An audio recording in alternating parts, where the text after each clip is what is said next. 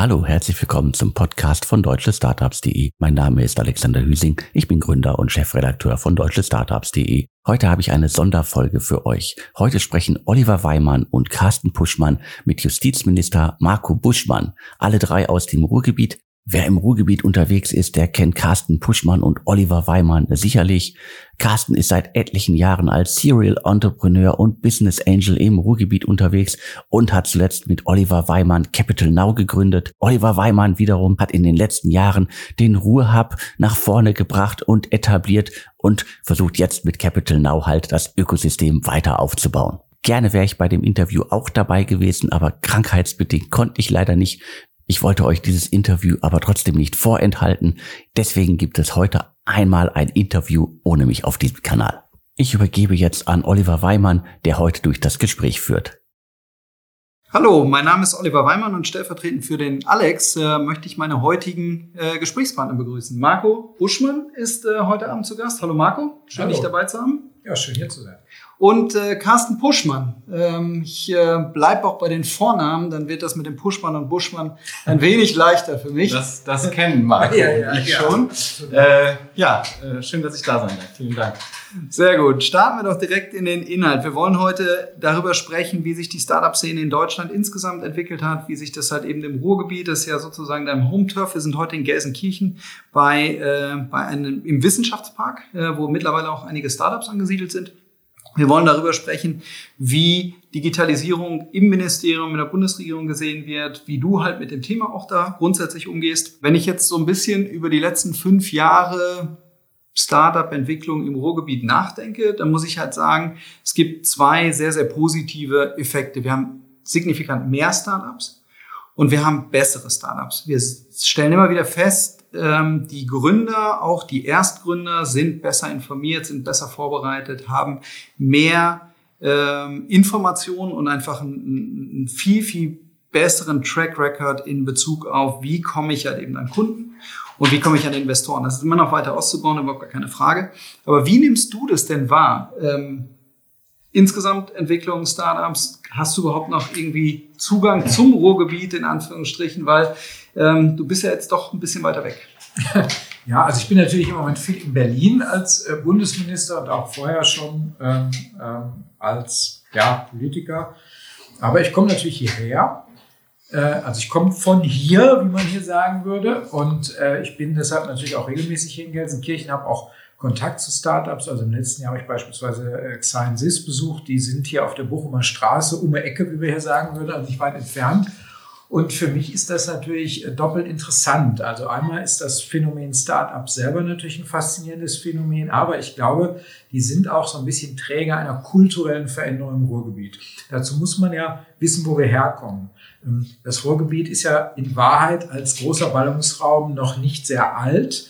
Das ist alles gekommen mit Kohle und Stahl seit irgendwie ja, gut 100, 120 Jahren, kann man sagen. Und in dieser Kultur war ja immer verankert, es gibt die wenigen großen Unternehmen, da geht man hin, macht, was einem gesagt wird. Und dafür gibt es dann so eine Art sicheren Arbeitsplatz. So dieser, dieser Gesellschaftsvertrag im Ruhrgebiet, der hat relativ lange auch gut funktioniert. Die Leute haben gutes Geld verdient bis in die späten 60er hinein und dann in den 70ern fing es dann langsam an, äh, dass das keine Zukunft mehr hat. Und das hat aber natürlich die Leute so ein bisschen geprägt. Also selbstständig sein, selber was ausprobieren, unternehmerisches Risiko eingehen. Das war hier in der Kultur so ein bisschen, also das war nicht eingebaut, das war was Neues, da hatte man Angst vor. Ja. Hast du das Gefühl, dass es jetzt stattfindet?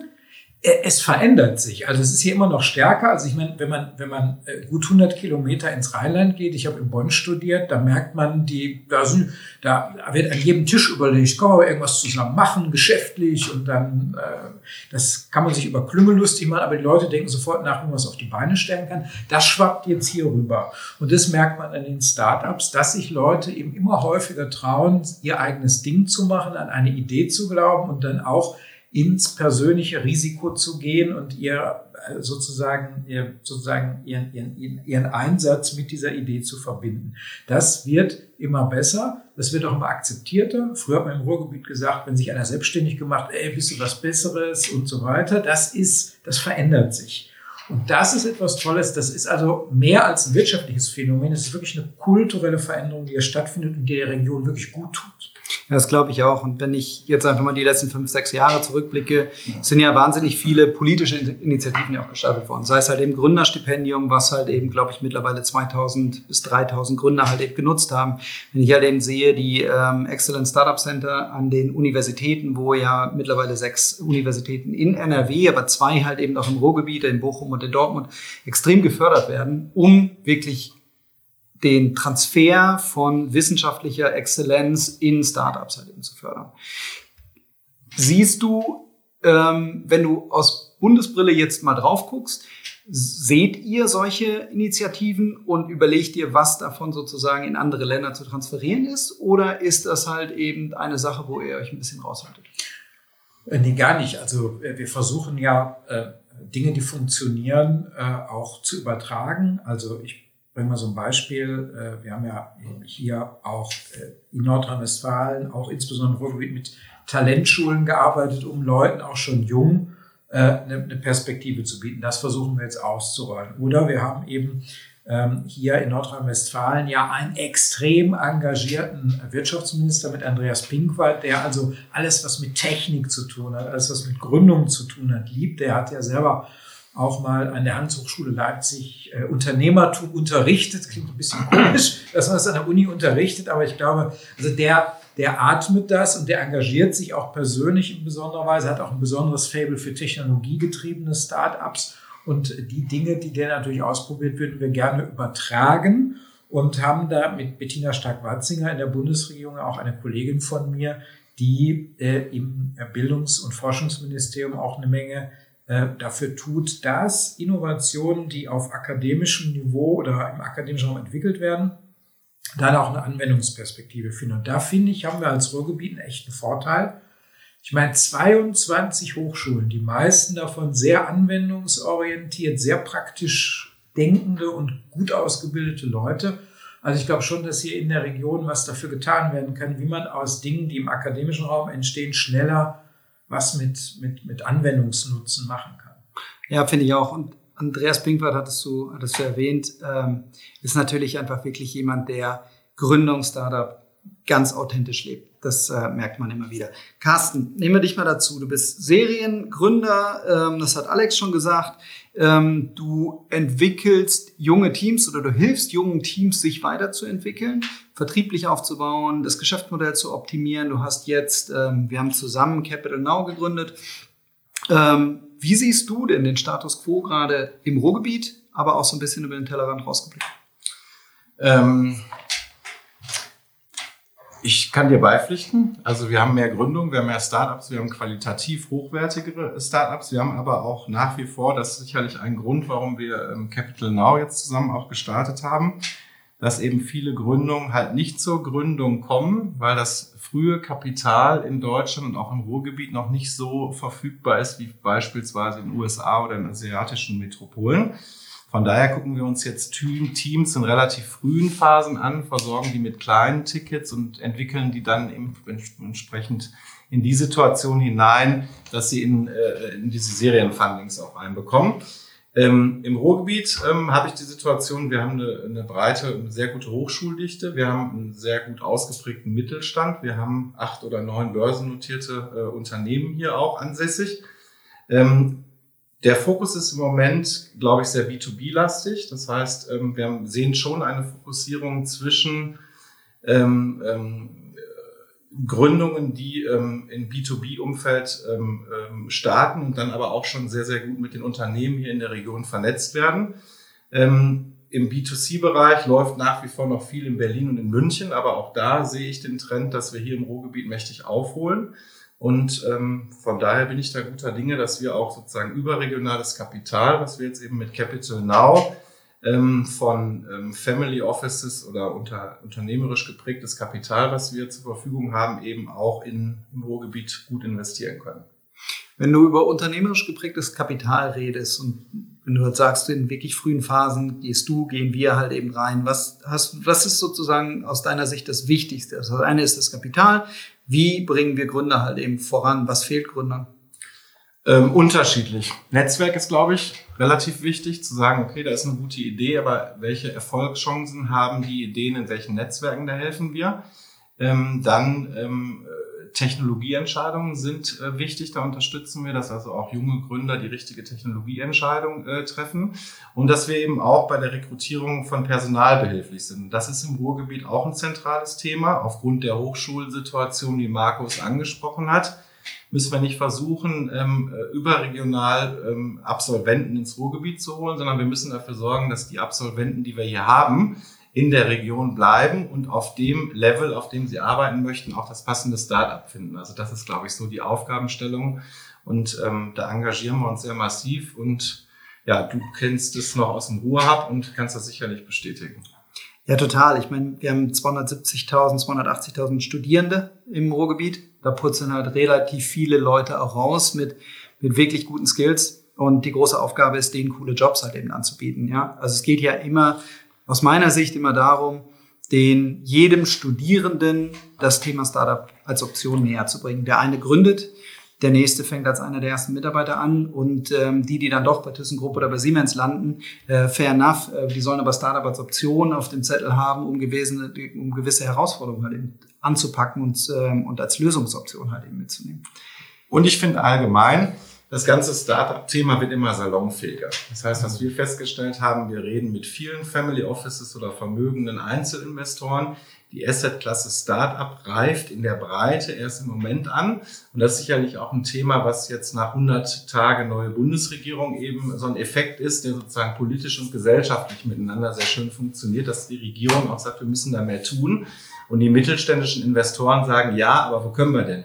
Und das ist, glaube ich, so eine Kombination, die wir wirtschaftlich und politisch jetzt spüren und vielleicht das auch ein Thema ist, das wir die letzten Jahre oder Jahrzehnte möglicherweise versäumt haben. Ja, und es ist natürlich auch eine volkswirtschaftliche Notwendigkeit, weil alle ächzen ja unter niedrigen Zinsen, fragen, wo soll das Wachstum herkommen. Dann gibt es ja immer wieder Defitisten, die sagen, oh, vielleicht sind wir schon eine so reife Volkswirtschaft, es gibt nichts mehr. Und das ist eben einfach Quatsch, weil diejenigen, die neue Ideen, neue Produkte entwickeln, die äh, sind diejenigen, die auch das Wachstum bringen. Wenn wir feststellen, dass es in, aus den großen Companies nicht mehr kommt, dann ist es auch eine volkswirtschaftliche Notwendigkeit, ein Segment zu stärken, wo eben die, die äh, Ideen reifen. Das ist das eine.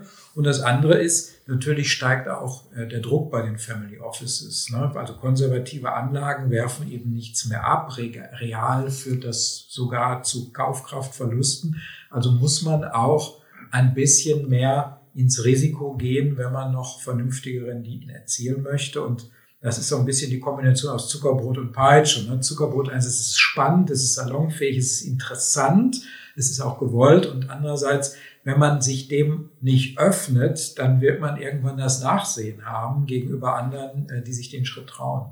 Ja, was wir immer äh, total spannend finden, ist eigentlich unternehmerisch geprägtes Kapital halt eben in Startups zu investieren.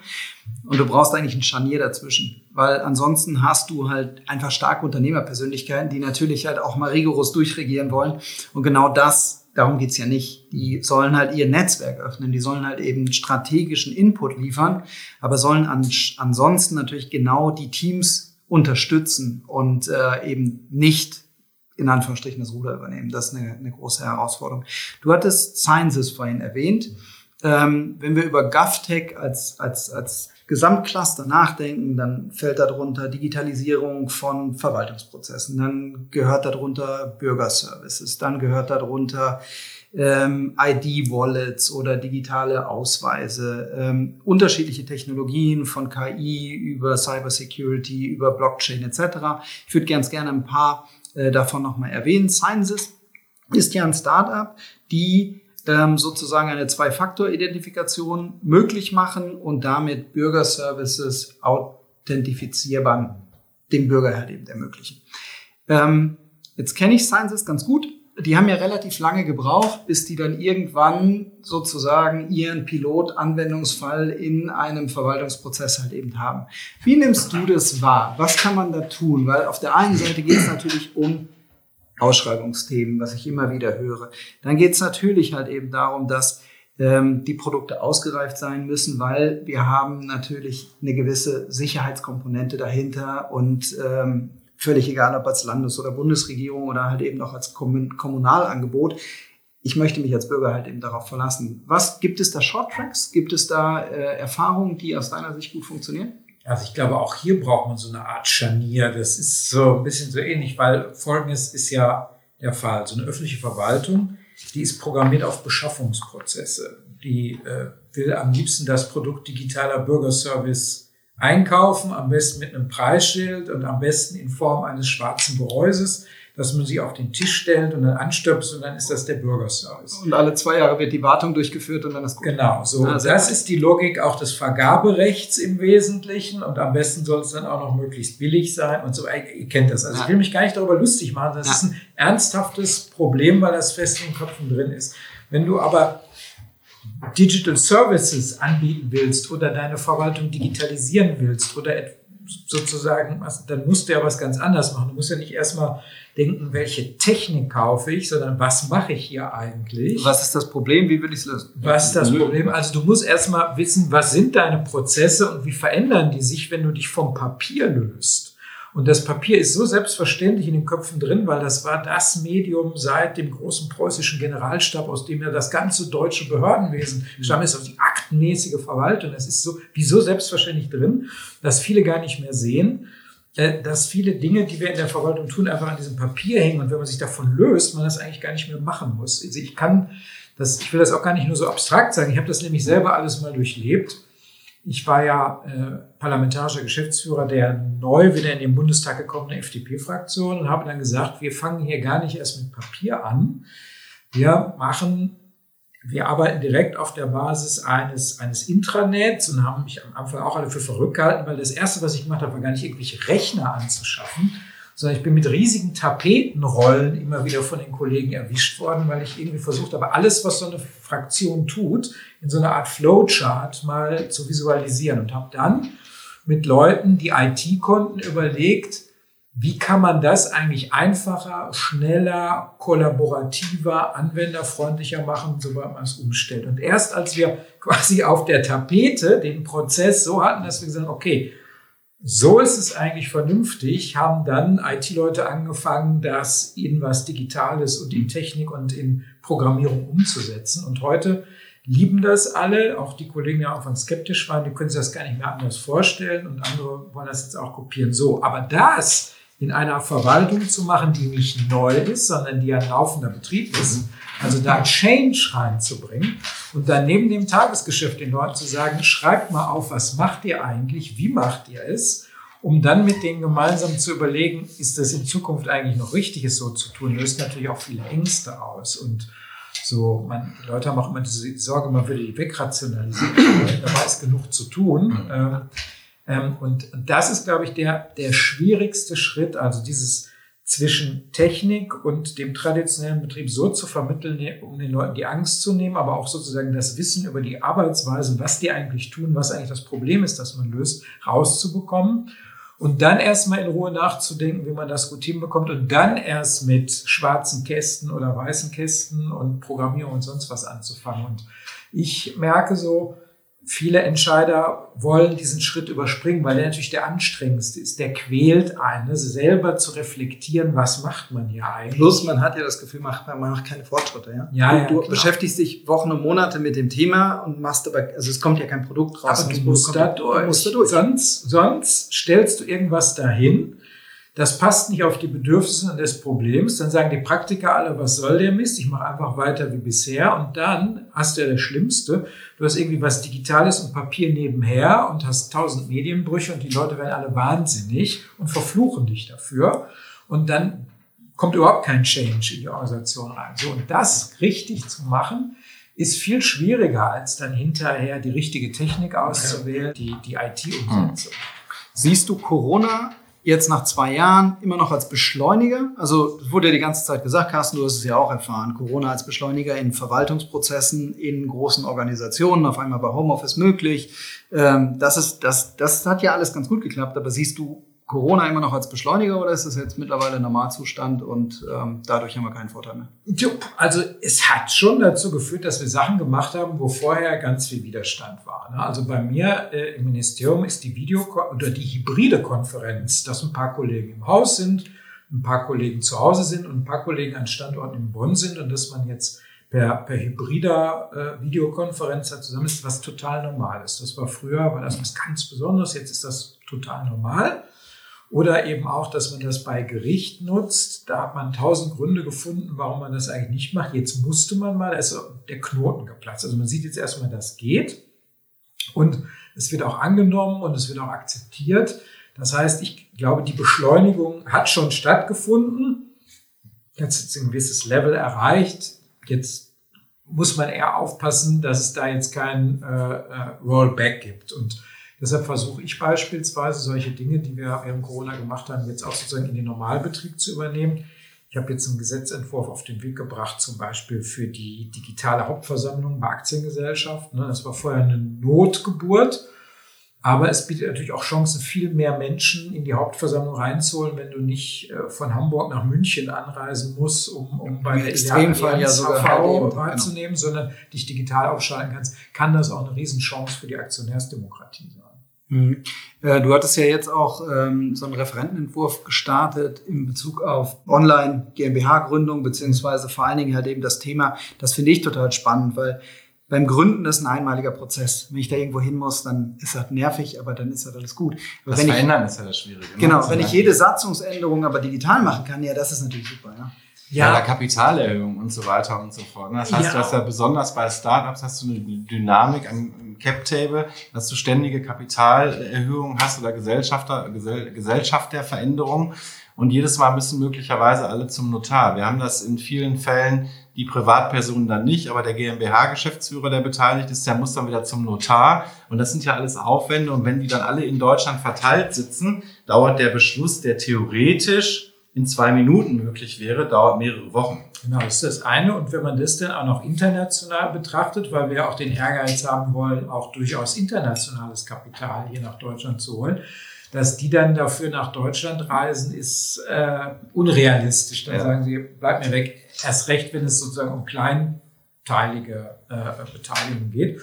Und deshalb finde ich, ist das ein Weg. Wir versuchen das demnächst auch bei der Sachgründung äh, möglich zu machen und äh, eben auch bei weiteren Möglichkeiten, insbesondere die Notare, das möchte ich mal sagen, die sind unglaublich offen, also auch mit den äh, Vereinigungen auf der Bundesebene, der Berufsvereinigung der Notare, wahnsinnig offen. Wir entwickeln auch weitere Dinge äh, mit denen. Also ich habe das ja im Vorgespräch mal gesagt, wir überlegen jetzt, ob wir zum Beispiel auch Vollmachten auf Blockchain-Basis im BGB abbilden, dass sie das machen können. Also sie sind total offen dafür. Äh, und ich finde, wenn in der Gesellschaft bei den Berufsträgern die Offenheit da ist, dann müssen wir als Politik das auch nutzen und so schnell wie möglich diese Dinge möglich machen. Also Startups da draußen zugehört, ähm, Vollmachten, äh, Rechtswesen, da passiert gerade was, das könnten ganz spannende Themen sein. Wir haben, im letzten Jahr gab es mal eine Untersuchung, irgendwie Mitte letzten Jahres gab es so 300, 300 Startups in Deutschland im grundsätzlich GovTech-Bereich. Wir haben vorhin über Sciences gesprochen. Wir sind jetzt bei, bei TrustCerts heute zu Hause. Ähm, Carsten, du hast, du hast in TrustCerts investiert. Was waren für dich halt eben so Parameter, warum du das spannend fandest? Ja, auch mehrdimensional die Antwort. Zum einen ähm, eine eigene, unabhängige, sichere Blockchain-Lösung auf der einen Seite. Und auf der anderen Seite haben wir sozusagen gesehen, dass die großen Lösungen, insbesondere im Bereich Identitäten oder Vertragsabschlussgestaltung, äh, äh, eben wieder aus Amerika kommen. Und ich bin der Meinung, wir brauchen dringend einen ähm, deutschen und oder europäischen Standard. Und bei TrustCert sehen wir eben aufgrund der Situation, dass wir eben eine unabhängige Blockchain entwickeln konnten, eben die Möglichkeit, diese Lücke zu schließen. Okay. Ähm, wie siehst du das? Ich meine, es ist ja klar geworden, jetzt europäische Infrastruktur. Wir müssen halt eben auch europäische Lösungen schaffen. Äh, wir müssen europäische Lösungen befeuern. Und für mich ist da eben genau der Punkt, das, was, was Elon Musk mit, mit seinen Raketen halt eben auch hatte, den Staat nicht nur als Anker-Investor, das läuft über HTGF und so weiter ja mittlerweile wirklich ganz gut, aber die Situation, den Staat als Ankerkunden, ist natürlich ein ganz spannendes Thema.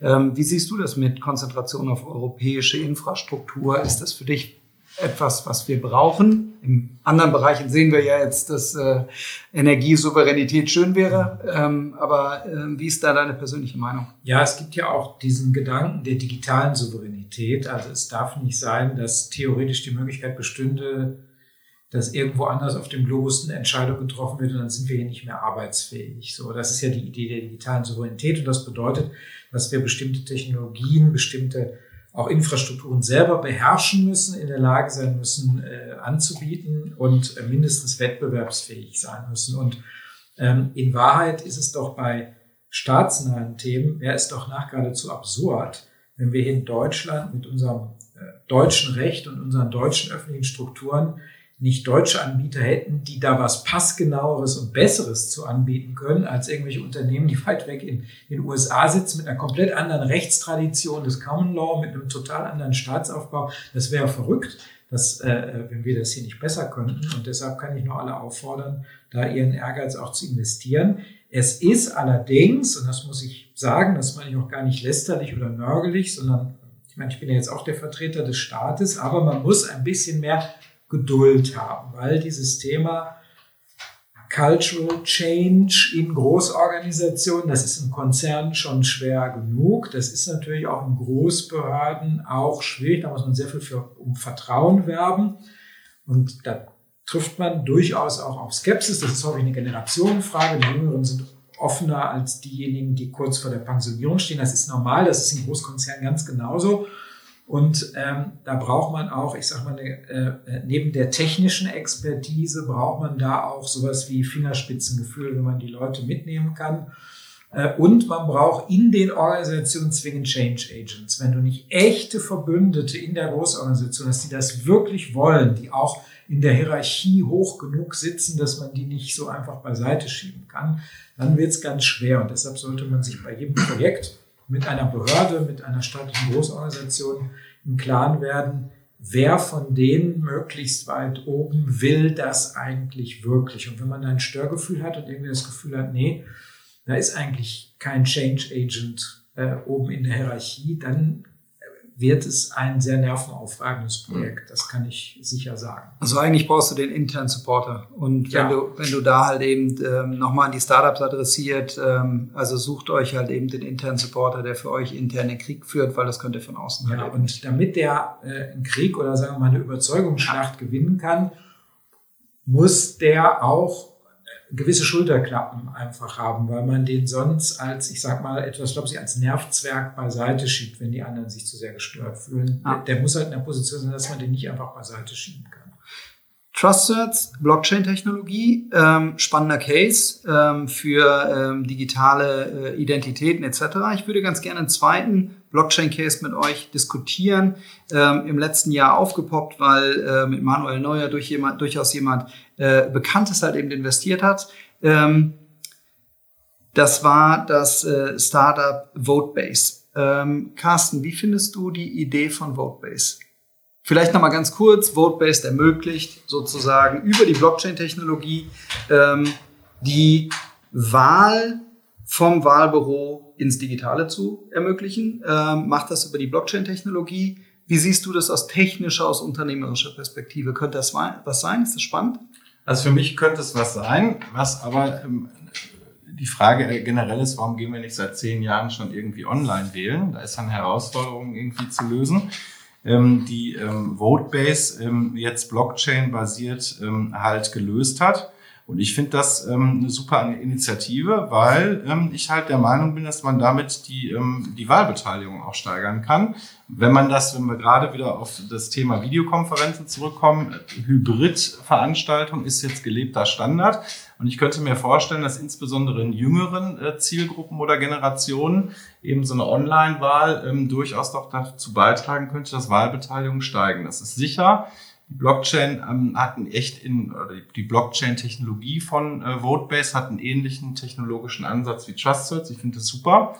Und ähm, ich wäre auch jemand, der dann sagen würde, ich wähle halt ähm, online und äh, erspare mir dann vielleicht mal den einen oder anderen Weg ins Wahllokal.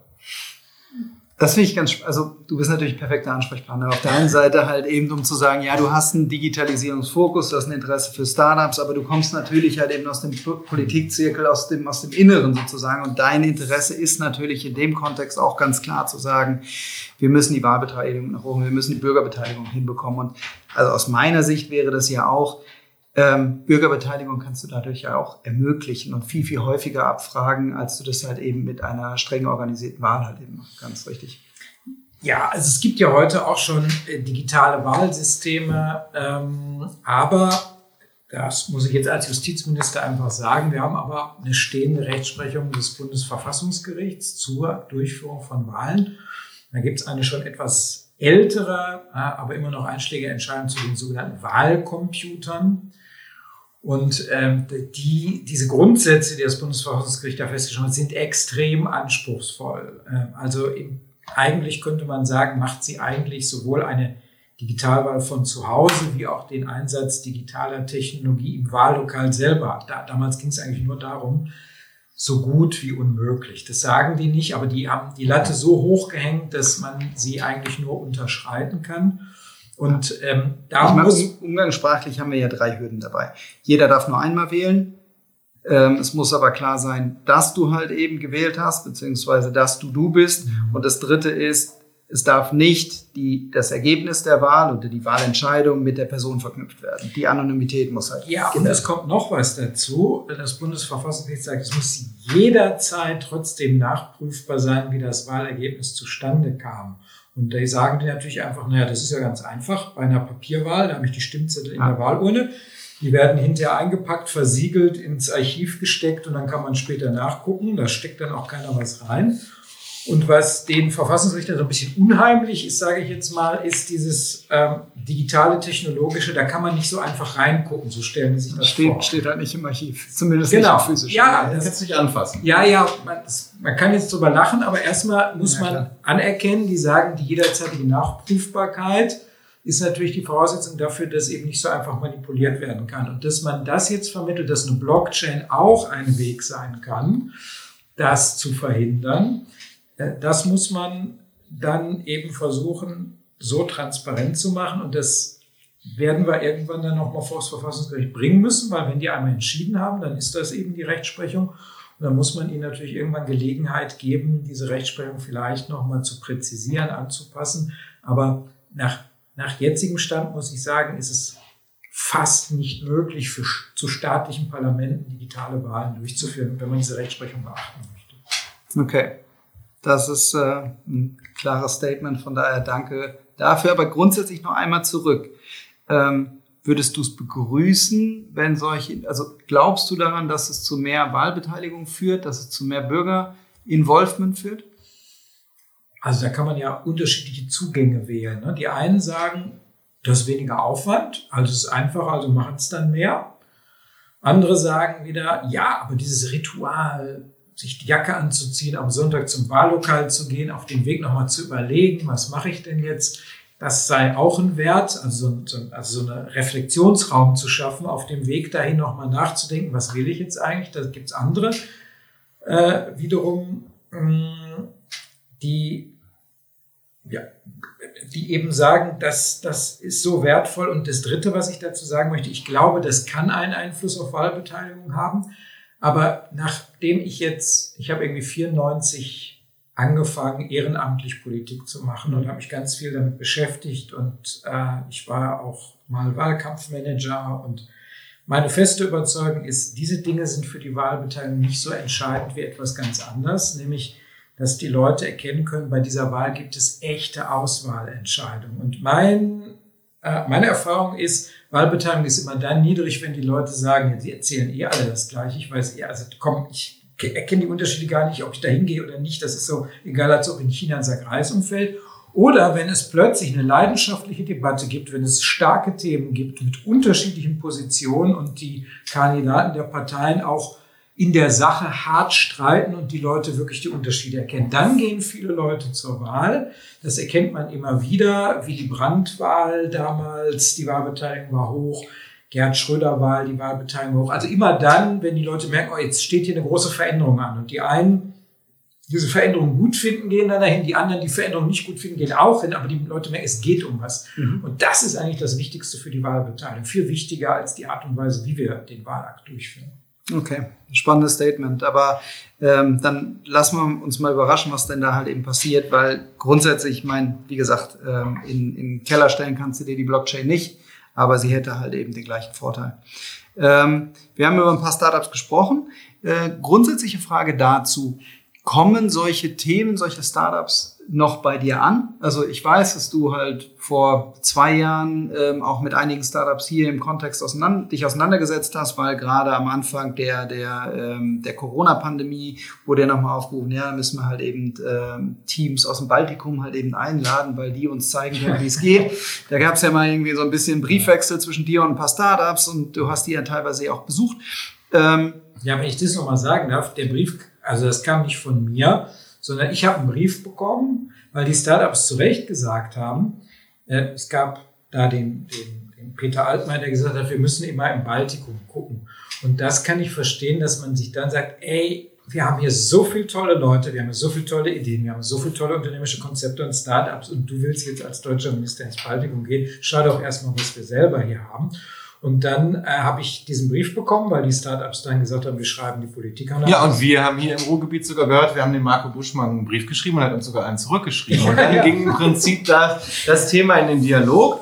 Und ja. ähm, da habe ich dann auch gehört, Mensch Carsten, dass du dich da auch bei der FDP im Wirtschaftsforum so ein bisschen engagiert hast, finden wir spitze, weil die Leute, die wir dir anschreiben, die antworten sogar, womit ja nicht unbedingt jeder gerechnet hat. Ne? Also ja, von daher. Und dann stelle ich ähm, irgendwann auch mal auf der Matte und so. Genau. Und, ähm, und da ist er. Ja, genau. Und ähm, ähm, äh, was ich generell doof finde, ist immer Symbolpolitik. Ne? Und äh, sagen wir mal, oh, wir pilgern jetzt ins Baltikum und gucken das an. Das ist auch nicht verkehrt zu gucken, wie die, die machen das schon gut da. Ja, nur äh, die sagen, äh, das ist ganz witzig, äh, ich hoffe, ich darf das erzählen, äh, meine Frau war mal da, äh, beruflich, und dann sagte dieser, dieser Typ, die haben mittlerweile ein eigenes Besucherzentrum. Ja, da war ich auch. ja, da war jeder pilgert dahin. Und dann äh, erkannten die sofort die deutsche Delegation und dann haben die gefragt, ja, woran erkennt ihr denn die deutsche Delegation? Und dann sagte äh, der Mensch, der da so diese Führung macht, ja, ist ganz einfach, auf der ganzen Welt gibt es die gleiche Frage, wie habt ihr das geschafft, wie macht man das? Nur die Deutschen, die geben Statements ab. Und die Statements lauten immer, das geht nicht, wegen Föderalismus, wegen Rechtsstaat, weil wir zu groß sind und so weiter. So.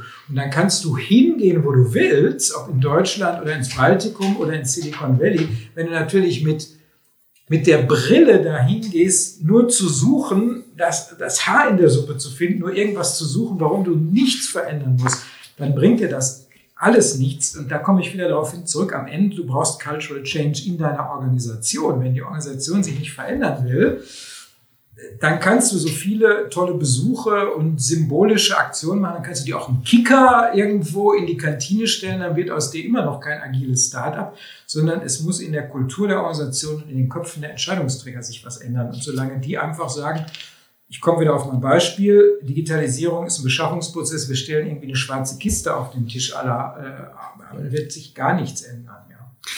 Kommen die Startups jetzt noch bei dir an oder werden die vorher weggebügelt in deiner Organisation? also da muss man tatsächlich darauf achten. Ich bin natürlich von vielen äh, Menschen umgeben, die mir wirklich helfen wollen. Also es ist keiner bei uns. Die sagen halt, naja, der Tag hat halt nur 24 Stunden und es gibt tausend wichtige Dinge, mit denen ich mich beschäftigen soll. Da wird manchmal natürlich auch weggefiltert. Aber das Schöne ist, ich gucke einfach mal selber in meinen Haupt-E-Mail-Account oder ich gucke auch mal selber und manche kommunizieren mit mir dann einfach zum Beispiel direkt, weiß nicht, über den Facebook Messenger oder über WhatsApp und so weiter. Und das ist natürlich wie so ein Bypass. Und ich kann leider nicht immer antworten, aber ich gucke immer mal wieder rein. Und wenn ich den Eindruck habe, irgendwas Spannendes ist ohne böse Absicht, aber eben im Ergebnis trotzdem weggefiltert worden, dann hake ich auch immer mal wieder nach. Und äh, ja, das digitale Startup ist meistens auch digitale Medien nutzen, um mir dann irgendwas zuzuschicken. Auch jenseits der klassischen E-Mail führt dann dazu, dass ich das im Blick behalte. Ja, ich glaube, der, der, der angesprochene Brief war auch ein digitaler offener Brief. Von daher ähm, alles, alles genau so. Aber ähm, und was wir einfach auch erleben, wir haben mit mehreren Ministerien da äh, guten Austausch. Und was wir erleben, es gibt in, in quasi allen Ministerien gibt es einfach begeisterte Menschen, die was vorantreiben wollen und die sich halt auch wirklich ähm, als Lokomotive sehen und die versuchen, Kontakte zu spinnen. Gibt genug andere, aber ähm, die gibt es definitiv und, und das macht halt immer Mut. Ja, Ähm, und wir haben ja auch, wir erfahren ja jetzt auch, wie groß ein Ministerium sein kann. Also wir waren äh, vorletzte Woche im äh, Digitalministerium und haben dann gehört, dass die Mitarbeiteranzahl mit nachgelagerten Behörden im Verkehrs- und Digitalministerium, da reden wir über 30.000 Menschen, das war mir gar nicht so klar. Das ist ja schon ein, also ein Ministerium ist ja schon von der Organisation gleichzusetzen mit einem Konzern. So, das heißt, wenn du da die 16 Konzernlenker hast, ähm, bis das dann mal sozusagen durchsackt und dann auch Innovationsbereitschaft entsteht, das kann man dann auch wahrscheinlich nach 100 Tagen nicht ähm, voraussetzen. Nee, und was natürlich immer wieder für die Bürger auch frustrierend ist, und das sehe ich halt schon noch in meiner immer noch da äh, erhaltenen Naivität, dass ja auch die Ministerien immer nur bedingt miteinander sprechen können. Ja, also ihr seid halt in eurem Kosmos verhaftet und natürlich gibt es halt eben Arbeitsgruppen, aber das ist halt eben schwierig. Wir hatten vorhin mal ganz, ganz kurz darüber gesprochen, ähm, dass du natürlich auch, sagen wir mal, ähm, die Experten aus deinem Ministerium so ein bisschen miteinander verknüpfen möchtest. Wie, ähm, wie stellst du dir sozusagen vor, wie könnte ein Ministerium in fünf Jahren sein? Ja, also es ist so, ich habe festgestellt, ich bin jetzt auch erst den 8. Dezember im Amt und äh, wir haben seitdem irgendwie äh, Corona-Krise mit Delta und Omikron, jetzt haben wir die, diese schreckliche Kriegssituation in der Ukraine. Ähm, aber habe natürlich trotzdem erstmal geguckt, was ist in meinem Haus da. Und was ich festgestellt habe, es gibt echte Digital Heads, auch in so einem Bundesjustizministerium, wo man denkt, das ist grau oder so, aber ich habe äh, Leute, die haben sich selbstständig das Programmieren beigebracht in ihrer Freizeit, weil sie einfach mehr darüber wissen wollten, das verstehen wollten. Die habe ich im Haus. Nur die sind über ganz viele Abteilungen verstreut und die sind dann manchmal so ein bisschen so die Einzelkämpfer und das ist natürlich da manchmal mühsam. Ich versuche jetzt oder ich habe vor, sozusagen bei mir im Haus eine neue Abteilung aufzubauen, die sich speziell dem Thema äh, Digitalisierung, Innovation, bessere Rechtsetzung, also wie müssen wir Recht und auch Rechtsetzung neu denken in der digitalen Welt, was für äh, neue Optionen gibt es, die Justiz zu digitalisieren, auch die Verwaltungsabläufe äh, zu digitalisieren. Das heißt nicht, dass wir das alles alleine machen wollen, aber dass wir eine Einheit schaffen, die selber erstmal kulturell so aufgestellt ist, dass sie das aufnehmen kann und die dann selber vielleicht auch wie dieses Scharnier funktionieren kann, über das wir gesprochen haben. Also die selber einerseits wissen, was brauchen äh, junge, dynamische, agile Dienstleister, also wie muss man mit denen umgehen, äh, welche Briefings brauchen die, äh, wie kommuniziert man mit denen und die das dann nehmen und wieder in die Sprache sozusagen der anderen Behörden mit übersetzen. Das stelle ich mir sehr spannend vor und das habe ich äh, vor, in nächster Zeit auf, auf den Weg zu bringen. Äh, so eine Art, ja, äh, die Begriffe sind alle so ein bisschen abgegriffen, Austauschbar. Think Tank, was weiß ich was, aber ich glaube, dass es wichtig ist, dass die Leute sich dann auch gegenseitig befeuern können, dass sie sich gegenseitig inspirieren können, dass das Synergien hebt und vor allem die Kommunikationsfähigkeit, also wie so ein echtes Interface dann auch zu Dienstleistern wirken kann. Ansonsten im Rahmen des Üblichen sind wir im Justizministerium gar nicht so schlecht. Also niemand ist so weit bei der elektronischen Akte. Das ist jetzt auch keine Raketenwissenschaft. Das ist eigentlich auch schon wieder alles überholt. Aber immerhin, da sind wir relativ äh, weit vorne. Und ich habe jetzt zum Beispiel auch mal bei mir im Haus angeregt, lasst uns doch einfach mal so eine Art, äh, so eine Art IT-Messe oder sowas machen. Wir holen einfach mal 20 Leute ins Haus und gucken sie an einem Vormittag an und dann pitchen wir einfach im Mhm. Zweifelsfall mal. Äh, Und selbst wenn dann 20 Leute kommen und man 18 Sachen für Schrott hält, aber wenn zwei Sachen dabei sind und man Mensch, das ist total spannend, da gehen wir jetzt mal tiefer rein, hat man auch was gewonnen. Also auch mal anders zu arbeiten. Man muss immer aufpassen, wenn das so in Richtung Vergabe geht, haben wir halt wieder sehr strenge Vorgaben. Also bevor wir Aufträge erteilen, äh, ist es relativ aufwendig, was wir da erfüllen müssen. Aber äh, so ein bisschen, sagen wir mal, die, die Transparenz auch ins Haus zu und was es eigentlich schon am Markt alles an Lösungen gibt. Das ist ja auch so ein Punkt, wenn man sich damit nicht beschäftigt, fehlt einem manchmal selber die Fantasie. Ja. Äh, Die Fantasie ist dann draußen irgendwo, aber dieses draußen müssen wir dann auch in die Organisation holen. Ja, und es ist so ein bisschen Push und Pull. Ne? Mhm. Auf der einen Seite befähigst du natürlich damit deine Mitarbeitenden dazu, Probleme ganz anders zu benennen, ja, und nach Lösungen zu suchen. Auf der anderen Seite halt einfach mal die, Impulse von außen zu bekommen. Carsten, ich würde ganz gerne ähm, die Runde schließen, Eine letzte Frage. Was wünschst du dir für deine Startups, aber halt eben auch für den Digitalisierungsstandort Deutschland von der Politik?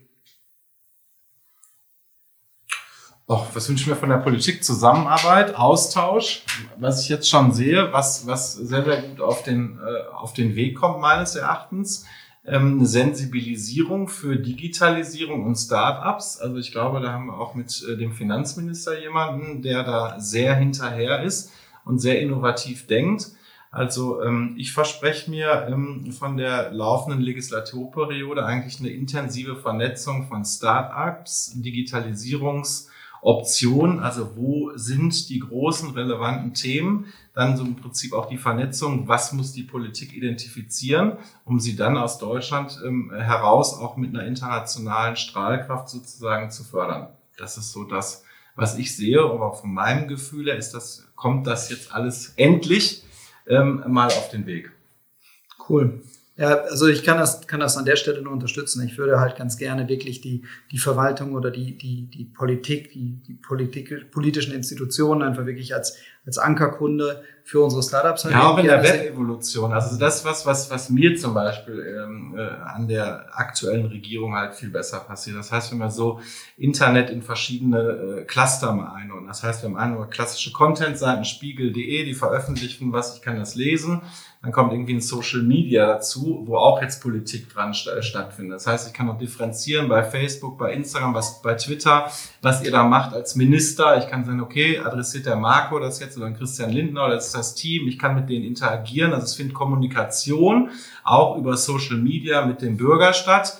Jetzt gehen wir ins nächste Format und das hatten wir vorhin auch das Thema Videokonferenzen, Post-Corona-Effekte das ist für mich dann auch schon so der Eintritt so in die nächste Dimension, also Metaverse etc. Zu sagen, Verknüpfung von ähm, auch Hybrid hatten wir vorhin als, als Stichwort, Verknüpfung von, von echtem Leben, echter Präsenz und von digitaler Präsenz. Und das ist was, ähm, was ich jetzt so auch als moderne Politik äh, begreife und verstehe. Das also im Prinzip auch ähm, neue Medien, die ja gar nicht mehr so neu sind, auch mal politisch genutzt werden. Also schön die Regierungserklärung von Frau Merkel abends ähm, im, im, im öffentlich-rechtlichen Fernsehen, das ist toll.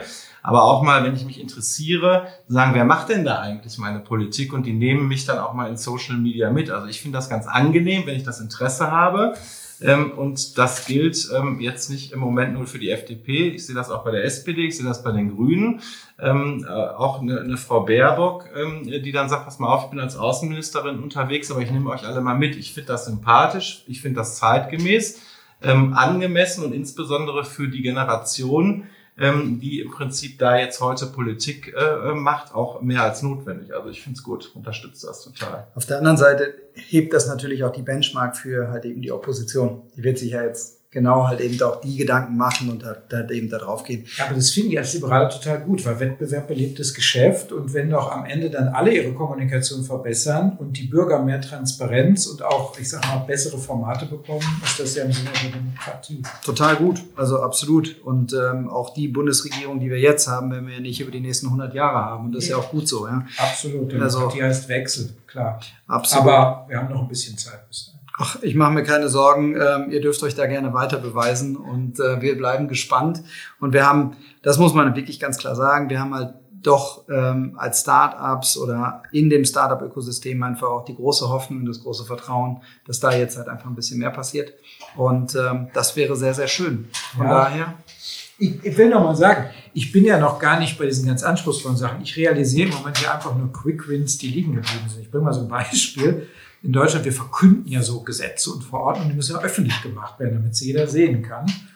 Und ich habe jetzt dafür gesorgt, dass man in Deutschland auch digital veröffentlichen kann. Ich habe mal ausrechnen lassen, wie viel Papier wir jetzt sparen. Wenn man diese DIN A4-Seiten, die wir jetzt sparen, aufstapeln würde, wäre der Turm zweieinhalb Kilometer hoch. Und damit haben wir dann nicht nur was für Digitalisierung getan, sondern haben auch noch was zur ja. Energieeinsparung. Das ist eine grüne Initiative, oder? Und eigentlich Umweltschutz. Nein, ja, absolut. Aber das ist total. Es ja. ja. Also, und das, das ist total einfach. Also, da muss man noch gar nicht so viel ändern. Einfach nur sagen, öffentliche Transparenz stellt man eben heute über digitale Kanäle her, weil das jeder hat. Ja, und da sind wir natürlich auch gerade wieder bei dem, bei dem Online-Zugangsgesetz, was was ja von der letzten Regierung halt eben dort äh, sozusagen ja nochmal befeuert wurde, was jetzt halt umgesetzt werden muss, ganz mhm. dringend und äh, wo sicherlich auch noch viel zu tun ist. Ich glaube, wir könnten noch stundenlang weiter diskutieren. Ähm, ich glaube, wir haben spannende Startups gehört. Ähm, wir haben spannende Themen und Thesen gehört.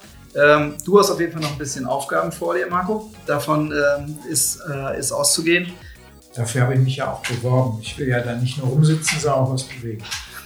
Dann, ähm, dann lass uns doch einfach kurz mal verabreden, dass wir vielleicht einfach in drei Jahren nochmal zurückblicken, wo wir denn da stehen. Vielen Dank für deine Zeit. Vielen Dank, dass du die, die, äh, die Chance genutzt hast und dass, dass wir dich einfach hier haben durften. Carsten, ich bleibe gespannt. Ich kriege es bei dir direkt mit, äh, an was für Startups du dran bist. Schön, dass du dabei warst. Und ansonsten ähm, auf den nächsten Podcast bei Deutsche Startups. Vielen Dank. Vielen Dank. Tschüss. tschüss. You.